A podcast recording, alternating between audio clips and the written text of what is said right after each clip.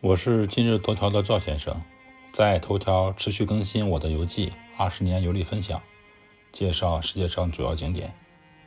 本篇文章共有十张照片。写这篇游记差点犯了一个致命的错误。我的游记更新到了中东，严格来说，中东这一带我去过以色列、巴勒斯坦这两个冲突不断的国家或地区。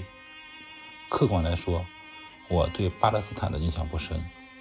这一篇游记的题目，我开始写的是以色列伯利恒，在贴图片的时候才发现犯错误了。伯利恒位于巴勒斯坦，好在及时发现，并且修改正确。知识点一：出发去伯利恒之前，导游明确告诉我们，我们这些人是游客，已经离开以色列，我们。是持中国护照进入巴勒斯坦。严格来说，我们是没有入境签证的。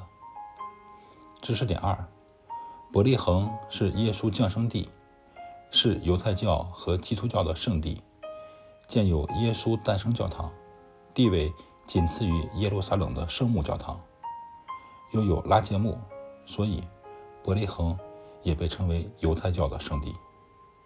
熟悉历史的人都知道。伯利恒是基督耶稣的诞生地。其实历史上还有一位伟伟大的君王也诞生于此。知识点三：以色列的大卫王也诞生于伯利恒。伯利恒有很多著名的宗教景点，如圣诞教堂、教堂星洞、隔离墙、马槽广场等等。知识点四。巴勒斯坦的宗教圣地也绝对不是伯利恒一个，比如说希伯伦，这里埋葬着阿拉伯人和犹太人共同的祖先亚伯拉罕。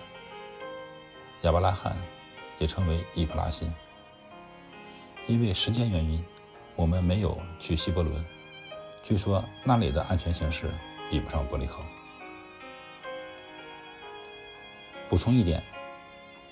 我们经常从新闻中听说巴勒斯坦这个名字，其实，在圣经和一些历史文献中，巴勒斯坦还有一个更响亮的名字。知识点五：巴勒斯坦古称迦南。提到迦南，熟悉圣经的朋友们就非常熟悉这个名字了吧？巴勒斯坦和以色列这些年的恩恩怨怨，不是我一个东方佛教徒了解的。所以我的游记不牵扯任何地理、历史、政治观点，仅从一个游客参观宗教圣地的角度来介绍这个地区或者叫做国家。这一篇游记是巴勒斯坦的概述，后续几篇详细介绍巴勒斯坦的宗教景点。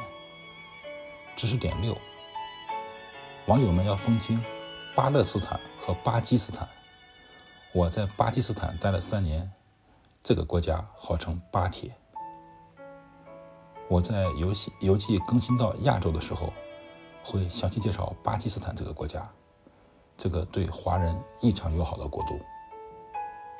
赵先生，二零二一年十一月十日。